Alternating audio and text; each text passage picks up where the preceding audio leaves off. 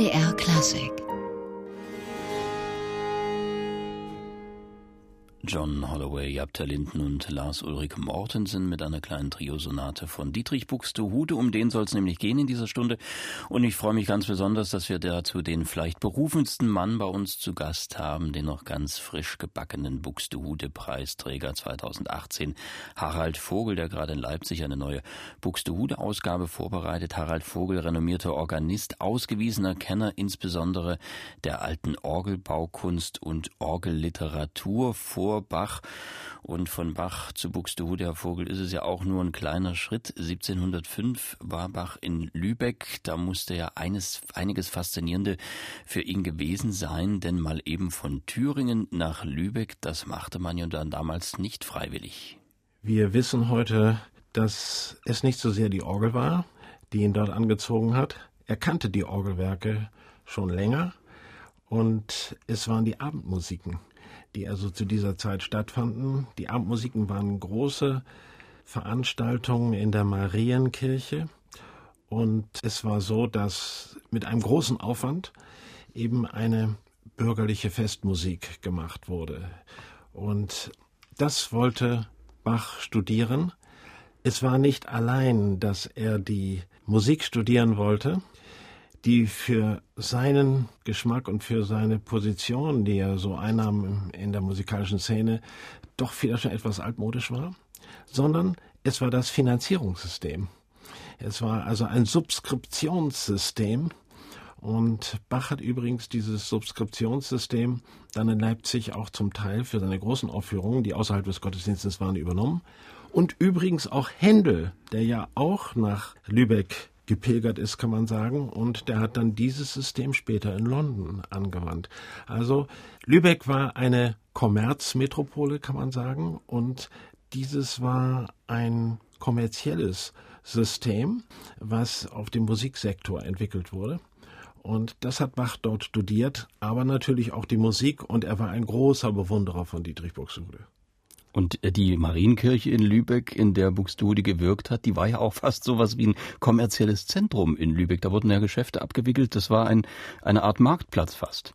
Es war die Ratskirche, direkt neben dem Rathaus und direkt neben dem Markt und neben der Börse.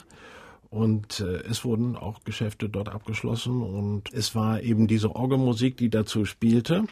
Das war dann eben eine musikalische Untermalung ist vielleicht zu viel gesagt, aber jedenfalls war es so, dass man damals zum Geschäftsabschluss eben dann auch etwas Besonderes präsentieren wollte. Und diese Orgeln, die dort in der Marienkirche waren, das waren natürlich grandiose Instrumente. Und das machte auch einen großen Eindruck auf die ausländischen Besucher vor allen Dingen. Und so hat man das Beste präsentiert, wenn es eben ums Geschäft ging in damaliger Zeit. Manchmal wünscht man sich, dass es heute auch so wäre, dass das kulturell Beste präsentiert wird, wenn also dann im kommerziellen Bereich etwas stattfindet. Und die bürgerliche Musik in Lübeck, die hat sich tatsächlich dann auch um die große Orgel herum gruppiert, sozusagen. Ja, Buxtehude hatte eine eigene Musiktruppe, würden wir heute sagen. Und die bestand natürlich auch zum Teil aus den Ratsmusikanten. Einerseits hat der Kantor die traditionelle Kirchenmusik gemacht vom Lettner. Der Lettner ist eben dann diese Stelle zwischen Hauptschiff und Chor, der mittelalterliche Lettner. Und der Organist Dietrich Buxtehude machte seine Musik von der Orgel aus. Das ist etwas, was wir heute nicht mehr so ganz nachvollziehen können, weil eben die akustischen Verhältnisse in der Marienkirche sich so außerordentlich geändert haben. Es, man konnte das hören. Man konnte also, wenn im Westen auf der Orgel eine Musikaufführung war, konnte man das sogar im Chor hören. In manchen Kirchen ist diese akustische Erscheinung auch heute noch zu erleben. Und insofern also gab es in der Marienkirche eben zwei musikalische Zentren. Das für das eine Zentrum war der Kantor zuständig und für das andere Zentrum war der Organist zuständig. Und der Kantor war der Musiker für die traditionelle Musik und der Organist war der Musiker für die, wir würden heute sagen, moderne Musik. Und äh, die Beziehung, wir hatten ja einen Bach erwähnt, der nach Lübeck gepilgert ist, aber die Beziehung von Buxtehude hier in unsere Breiten nach Mitteldeutschland, die waren ja viel vielfältigerer Art. Es war nicht nur Bach oder Händel, die hingekommen sind. Äh, sein Nachfolger ist auch ein Mitteldeutscher gewesen, Schieferdecker, der aus Teuchern stammt. Ähm, dann gibt's ja auch Beziehungen hier in den Halberstädter Raum zu Andreas Werkmeister zum Beispiel, sehr eng, der mit der musikalischen Temperatur experimentiert hat. Wie dicht war diese Verbindung hier in diese Breiten? Die Verbindung war intensiv wir verstehen heute noch nicht ganz, warum es gerade hier auch nach Sachsen und Sachsen-Anhalt so intensiv war. Es ist so, dass eine ganz wichtige Handschrift, wo die erste Überlieferungsschicht der Orgelmusik von Dietrich Buxtehude greifbar ist, 1688 in Dresden entstand. Und in Dresden gab es ja eben so einen Schnittpunkt der süddeutsch-italienisch orientierten und der norddeutschen Musik- und Orgelkultur. Und dort gab sich eben ein bedeutender Musiker äh, nach dem anderen die Klinke in der Hand. Und einer von denen war Nikolaus Adam Strunk, der sowohl in Wien, bevor er nach Dresden kam, 1688 tätig war, als auch in Hamburg. Und ähm, auf diese Weise haben wir in dieser Handschrift eben auch dieses großen, diesen großen Bestand von Buxtehude-Werken. Und es ist so, dass wir auf diese Weise eben einen kulturellen Austausch nachvollziehen können, der sehr intensiv gewesen ist. Und es ist noch nicht ganz erforscht, wie das zustande gekommen ist und wie das weiterentwickelt wurde. Aber im späten 17. und frühen 18. Jahrhundert war das ein ganz intensiver Austausch. Sie hören der Klassik. Wir sind heute im Gespräch mit dem Buxtehude-Preisträger des Jahres 2018, mit dem Organisten Harald Vogel. Und jetzt wollen wir ihn auch mal hören an der Orgel, in diesem Falle an der Stellwagen-Hillebrand-Orgel von St. Jakobi in Lübeck, deren Ursprünge ja eigentlich sogar noch ein bisschen weiter reichen. Bis ins 15. Jahrhundert sollen sie reichen. Eine Choralbearbeitung von Dietrich Buxtehude. Ach Herr, mich armen Sünder.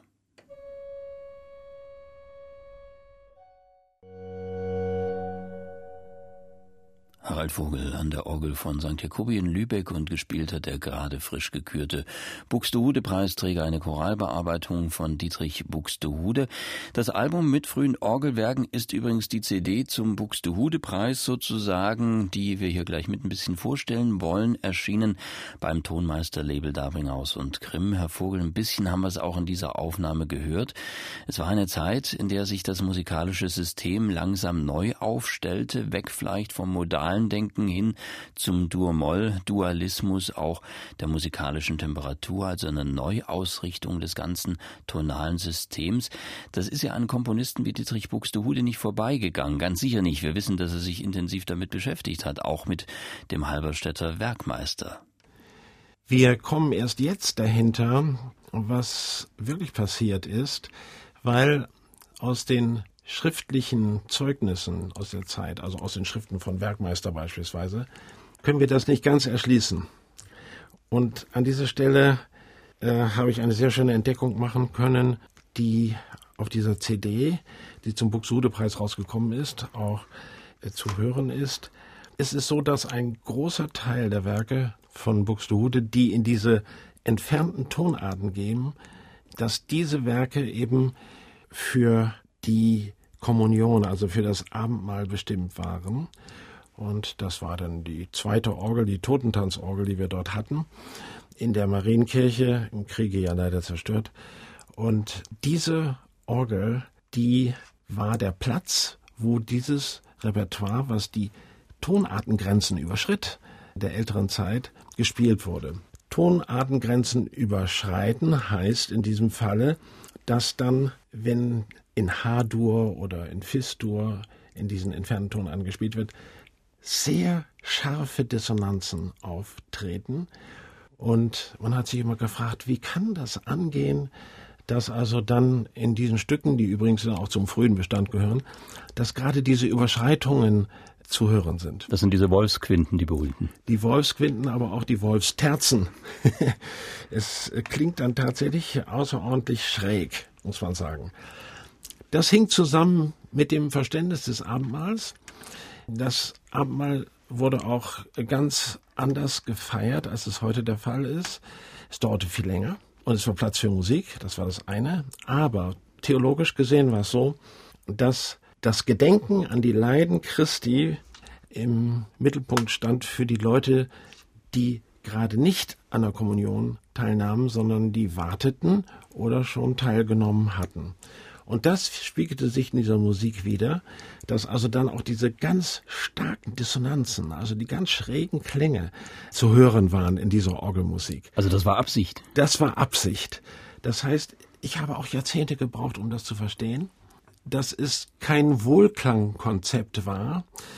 Also in der Veränderung der Stimmungsästhetik nicht grundsätzlich die Idee da war, dass man so praktisch weiterspielen konnte, also in anderen Tonarten ähnliche Verhältnisse hörte als in den Haupttonarten, die wenig Vorzeichen haben. Und es ist für uns eine neue Dimension, dass wir verstehen, dass die Dissonanz, die ja in der Musik des 20. Jahrhunderts so eine große Rolle spielt, dass die Dissonanz eben auch in dieser Musik eine programmatische Rolle spielte. In diesem Sinne, und funktional eben beim Abendmahl oder zur Musik zum Abendmahl eingesetzt wurde. Und so haben wir eine weitere Dimension des Verständnisses, die übrigens anschließt dann eben auch an Hörgewohnheiten der Musik des 20. Jahrhunderts. Mit anderen Worten, bisher war es so, dass man sich eigentlich zu sehr an, noch an die Hörgewohnheiten des 19. Jahrhunderts angeschlossen hat wo alles im Prinzip wohlklingend war. Und wenn etwas ganz schräg wurde, äh, dann war es eben falsch und wurde vermieden. Und dass dies aber eben, ich nenne das strategische Dissonanzen gegeben hat in dieser Musik. Und insofern also können wir jetzt mit einer völlig anderen Perspektive an diese Musik rangehen und verstehen, warum sie so ist, wie sie ist und dass es eben auch keine lineare Entwicklung gegeben hat von einer wohlklingenden Musik zu einer etwas mehr dissonanten Musik im 18. Jahrhundert mit Septakkorden und allen möglichen anderen Dingen, die in der Musik drin sind, die wir auch in der Musiktheorie als Dissonanzen verstehen, sondern im Gegenteil, dass es so war, dass in dieser Musik im 17. Jahrhundert einfach aussehende Akkorde, auf dem Papier einfach aussehende Akkorde, ich nenne nur diese Tonart H-Dur, eben auch außerordentlich dissonant klingen konnten in dieser Stimmung. Und so wird es also eine, heute sagt man, Re-Evaluation, also eine neue Einschätzung geben von diesen musikalischen Phänomenen. Also wir entdecken die Musik neu oder man kann sagen, wir stehen an der Schwelle zu einer Neuentdeckung dieser Musik. Und dazu soll eben auch dies ein Beitrag sein hier, was wir auf der CD hören. Das ist welches Werk? Das ist das Präludium XE, also das sind dann Buxtehude Werkverzeichnisse 152 und so weiter. Das sind diese Werke, vor allen Dingen modern sagen wir E-Moll und wo dann die dominante H-Dur dann eben praktisch immer diesen äh, starken, die starke Spannung reinbringt in die Musik.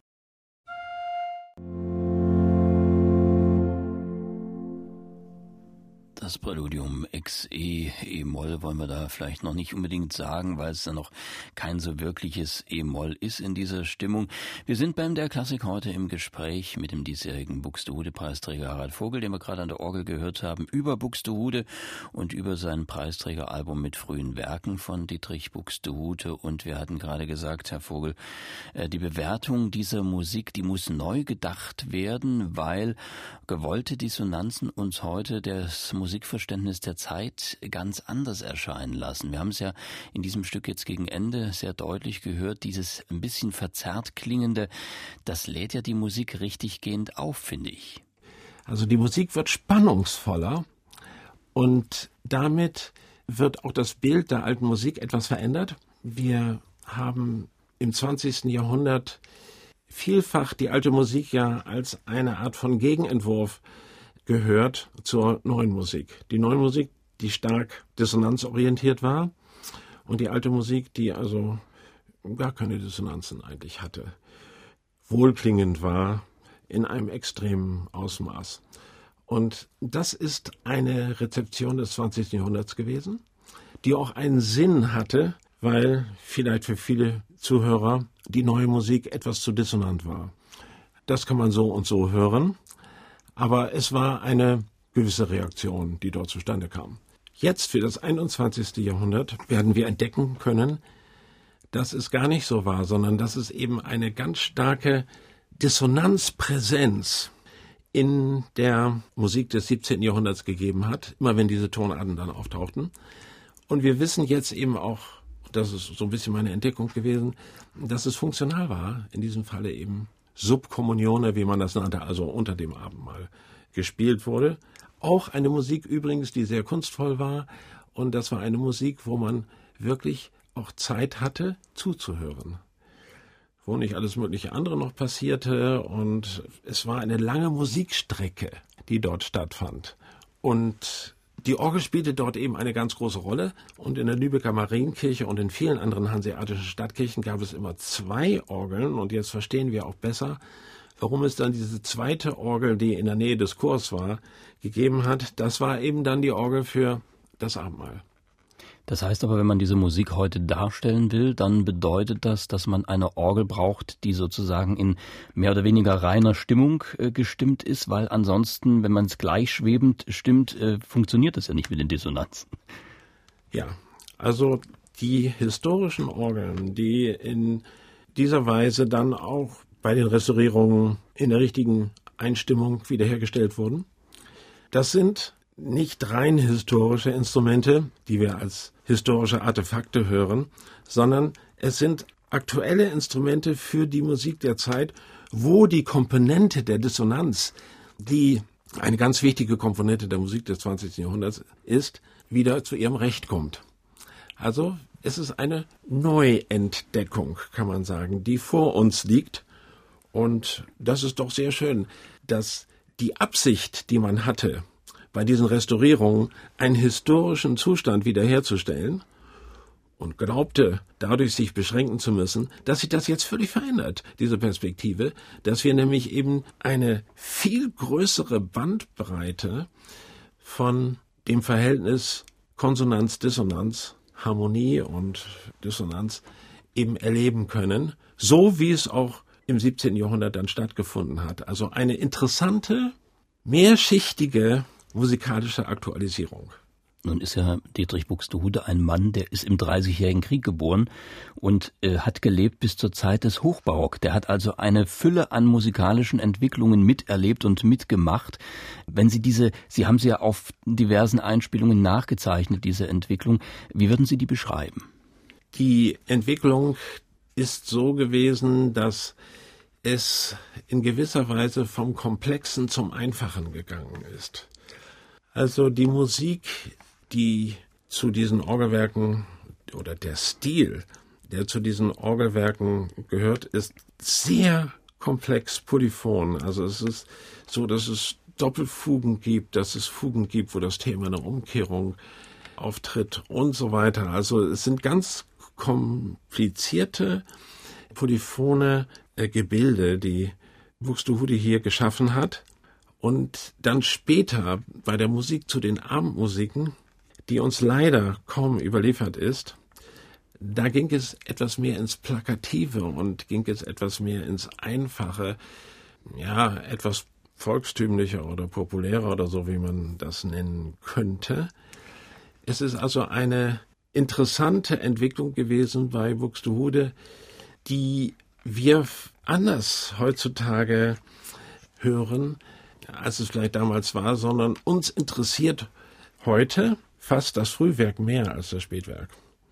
Weil das Frühwerk kunstvoller ist. Es ist eine kunstvollere Musik und das ein bisschen plakative, das äh, ist auch wunderbar und klingt mit diesen riesengroßen Orgeln toll. Das ist zum Beispiel bei diesem Präludium in C-Dur das mit dem Pedalsolo anfängt. Das ist das bekannteste Stück von Buxtehude. Wahrscheinlich auch das späteste Orgelstück, was wir von ihm haben, noch aus dem Beginn des 18. Jahrhunderts. Und das gibt eben einen sehr schönen Kontrast, dieses Stück zu dem anderen C-Dur-Präludium mit dem Werkverzeichnis 136, das auf der Orgel in Norden jetzt nochmal auch für diese CD zum Buxtehude-Preis aufgenommen worden ist.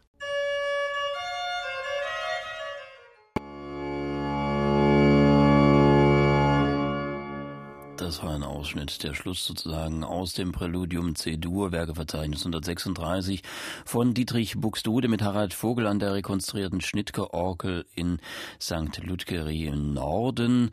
Und zu finden ist dieses Stück auch auf der neuen CD von Harald Vogel, die zum Erhalt des Buxtehude-Preises 2018 bei Dabringhaus und Grimm herausgekommen ist. Harald Vogel, der diesjährige Buxtehude-Preisträger heute im MDR Klassik-Gespräch. Herr Vogel, auf der CD sind vor allem früh Frühwerke von Dietrich Buxtehude. Sie haben gesagt, das sind eigentlich die interessanteren und ein Werk ist mit dabei, das fällt richtig raus, mit Gambe und Orgel, eine Sonata. Da kommt Gambist Thomas Fritsch mit zum Einsatz, den wir auch schon hier sitzen hatten bei MDR Klassik. Äh, ist das was Besonderes mit der Gambe oder war es dann doch eher gängige Praxis zu der Zeit? Das war die Praxis, die auch zum Abendmahl angewendet wurde. Es wurden nämlich einzelne Musiker extra bezahlt. Äh, da haben wir diese Belege in den Kirchenrechnungen, um unter der Kommunion, hieß das, also während des Abendmahls, mit der Orgel auf der Orgelempore zu spielen. Und da gibt es ein Werk, auch in dieser Dresdner Handschrift von 1688, eine Sonata, wo genau diese Besetzung ist. Also eine virtuose Gampenstimme, eine Oberstimme, die auf der Orgel gespielt wird und dann eine Bassstimme, die teilweise auch mit dieser Gammelstimme identisch ist, die auf der Orgel im Pedal gespielt wird, ist extra angegeben. Und es handelt sich hierbei nicht um ein Werk von Buxtehude, sondern um eine Transkription von Buxtehude von einem Kammermusikwerk aus der Mitte des 17. Jahrhunderts von dem Wiener Hofkomponisten Antonio Bertali. Das ist auch erst jetzt rausgekommen, dass es ein Stück von Bertali ist, wenn man andere Handschriften gefunden hat, wo dies als Kammermusikwerk für Violine, Violo di Gamba und Continuo überliefert ist. Und so haben wir jetzt auch einen weiteren interessanten Zugang zum Werk von Buxtehude, nämlich Kammermusik mit der Orgel. Und das haben wir aufgenommen. Äh, Thomas Fritsch hat dann die Gambe gespielt, haben wir in Norden auf einer Stückorgel aufgenommen äh, im Mai äh, dieses Jahres. Und das ist also eine Entdeckung auch, auch eine Ersteinspielung, die hierbei möglich war. Und das haben wir dann auch bei dem Konzert zum Buxtehude-Preis in der Lübecker Jakobikirche am 16. September aufgeführt.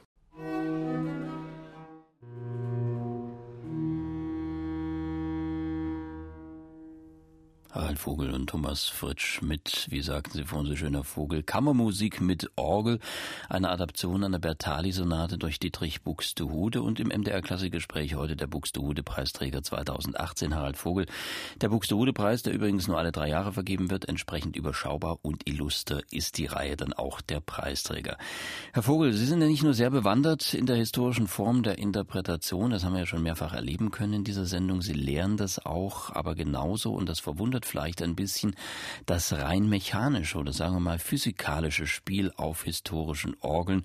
Ist es denn bei der Orgel nicht so, dass man sozusagen die Taste drückt und mit mehr oder weniger Verzögerung erklingt dann der Ton?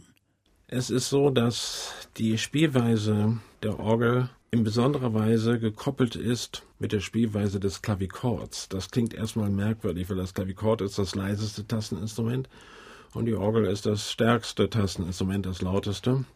Und wir wissen aber, dass es diese enge Verbindung gegeben hat, dass das Klavichord das Übungsinstrument der Organisten war. Nicht das Cembalo so sehr, sondern das Klavichord. Da habe ich mich eben schon mehr als ein halbes Jahrhundert damit beschäftigt. Und ich habe glücklicherweise so um 1960 den einzigen Organisten äh, getroffen, der sich schon seit den 40er Jahren mit diesen Dingen beschäftigt hatte, ein Franzose, Charlotte Stü ist sein Name.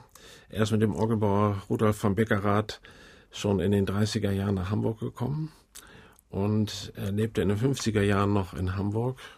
Dort habe ich auch mit ihm eine Zeit lang gearbeitet und er war auch Pianist, ein Schüler von Cortot übrigens und äh, es ist also praktisch diese feine französische Pianistenschule gewesen die auch noch eine gewisse Affinität natürlich auch zu diesen älteren Instrumenten und zum Klavichord hatte. Das Klavichord ist ein Instrument, wo man den Gewichtsanschlag mit einem geringen Tastenfall übt. Bei der Orgel ist es so, dass es den sogenannten Druckpunkt gibt. Man drückt die Taste runter, dann entsteht ein Widerstand. Man muss also den Winddruck mit dem Ventil in der Windlade überwinden und wenn man das überwunden hat, den sogenannten Druckpunkt, dann geht die Taste auch weiter runter. Genau an der Stelle, wo dieser sogenannte Druckpunkt der Orgel ist, da ist dann die Tonbildung des Klavichords. Es wird also ein Metallstab an ein Seitenpaar gedrückt, am anderen Ende der Taste. Also nicht wie ein Cembalo wird es nicht angerissen, sondern angedrückt. Und das heißt, die Organisten, die müssen eine Gewichtstechnik entwickeln, um diesen Druckpunkt zu überwinden, vor allem bei großen Orgeln, wie Buxtehude sie auch hatte in der Marienkirche. Und das ist etwas, was äh, diese Verbindung ausmacht. Und das betreibe ich nun schon eben seit vielen Jahrzehnten und habe eben auch sehr viel auf den historischen Orgeln immer gespielt und habe auch dafür gesorgt, dass bei den Restaurierungen eben nicht irgendwas modernisiert wurde, dass es leichter wurde und so weiter, sondern dass es so blieb, wie es war. Und das hing dann zusammen auch mit der Applikatur, das heißt mit den Fingersätzen, wie die Finger einander folgen, wenn man bestimmte Passagen spielt oder im Pedal. Auch eine bestimmte Spiel, auch eine Gewichtstechnik übrigens.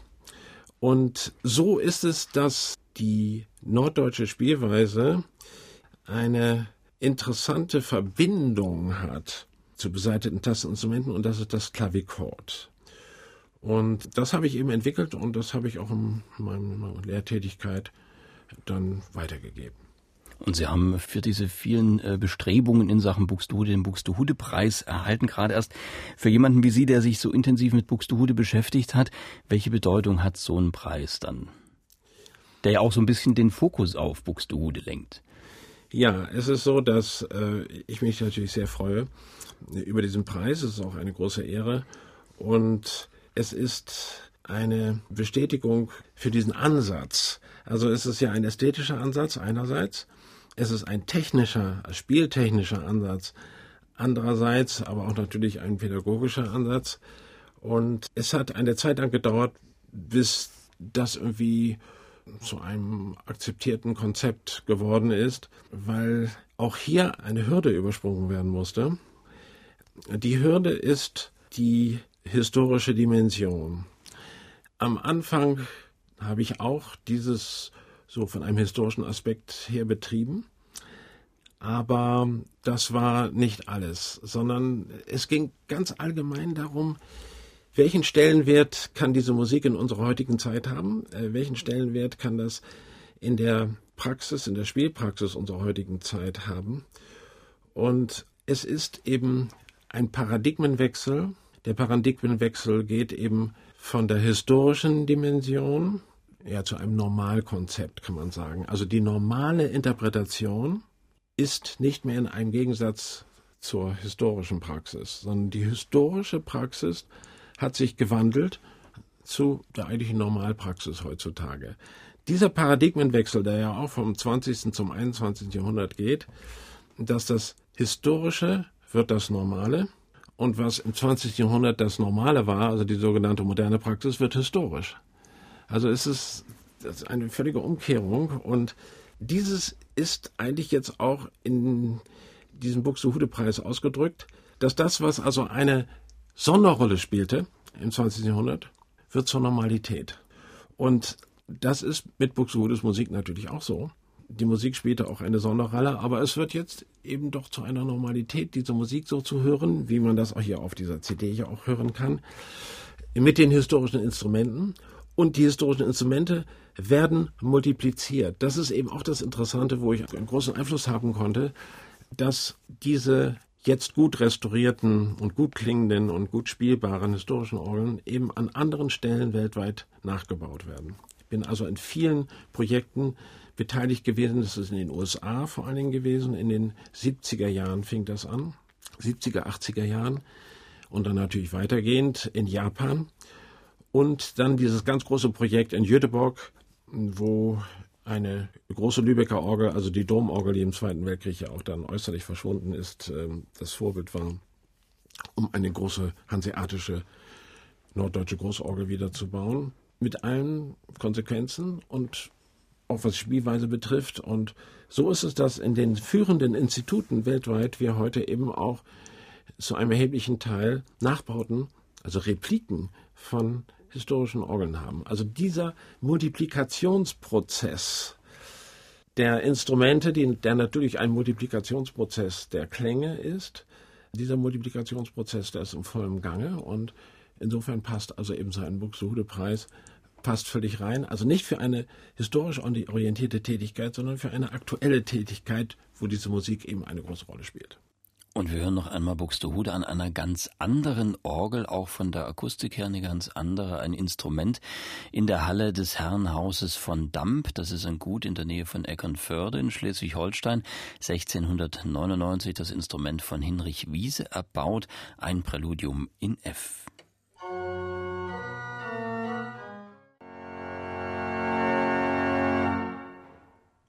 Im MDR Klassikgespräch heute Harald Vogel, Organist, Musikologe und ganz frisch noch Buxude-Beisträger 2018. Herr Vogel, hinter Ihnen und auch noch vor Ihnen liegt ungeheuer viel Forschungsarbeit und die hat sich bisher sehr gelohnt. Die junge Generation von Organisten, die findet sich in einer Zeit wieder, Sie haben es vorhin selbst gesagt, in der diese Erkenntnisse ganz selbstverständlich sind. Wer hat Sie denn unterstützt bei Ihrer Arbeit? Ich habe von 1965 bis 1975 als freier Mitarbeiter bei Radio Bremen gearbeitet und habe auch diese Aufnahmen alle schon gemacht. Also wir haben einen riesen Umfang von äh, historischen Aufnahmen. Auch das sind wirklich historische Aufnahmen, die wir dort gemacht haben. Mit dem Ü-Wagen überall hingefahren und äh, bis Holland hin. Und das hat dann eine Riesenverbreitung gefunden im internationalen Programmaustausch, der damals sehr intensiv war. Also ich weiß noch, 69 haben wir eine große Sendereihe gemacht zu diesem Schnicker-Jubiläum. Und das wurde dann in 50 Länder weltweit versendet. Und dann nach zwei Jahren standen plötzlich die Japaner vor der Tür und haben gesagt, wir haben diese Aufnahmen alle gehört, das sollen wir die Originale hören.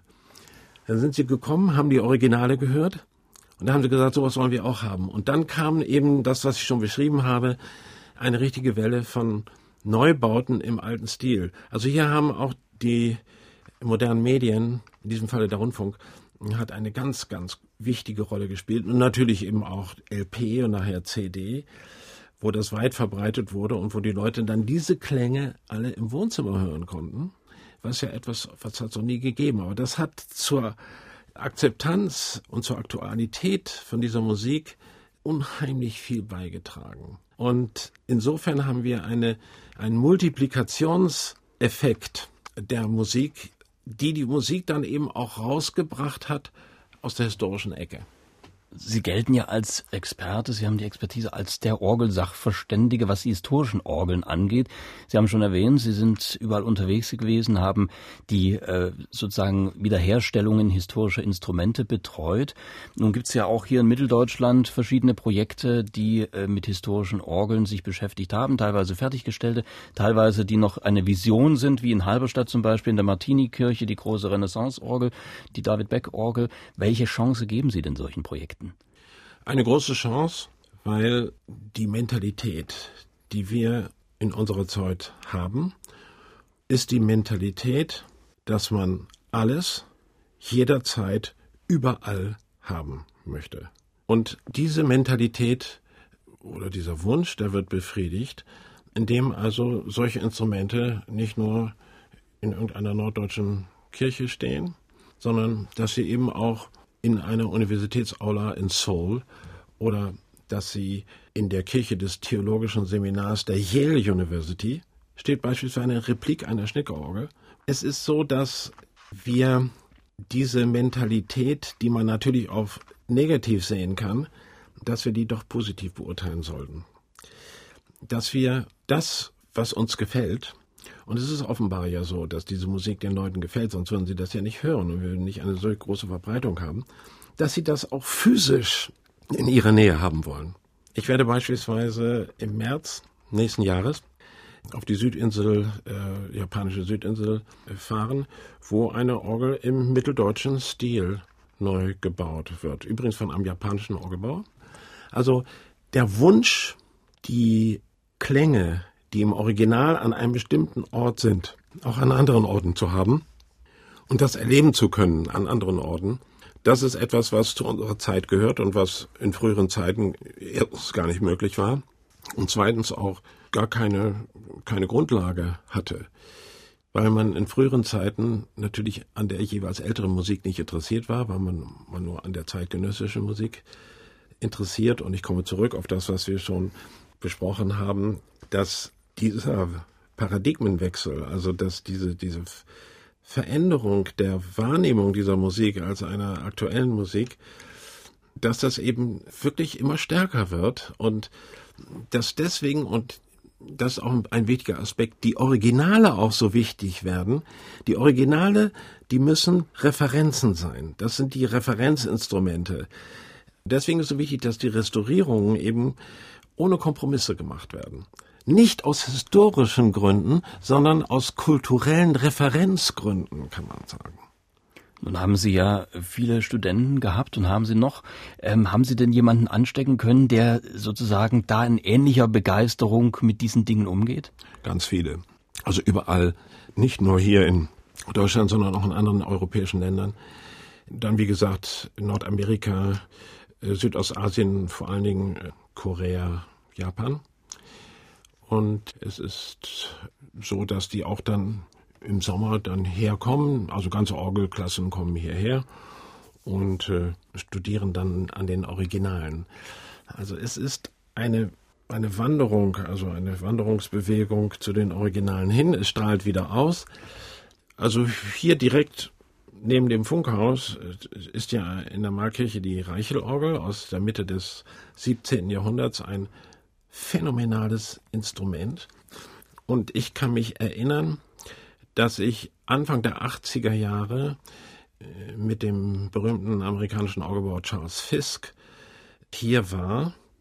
Es gab ein Projekt in der Stanford Memorial Church. Das ist also die große Kirche auf dem Campus von Stanford University. Und es ging um eine Stimmung, es ging um die Stimmungsfrage. Und diese Orgel hatte so eine historische Stimmung hier.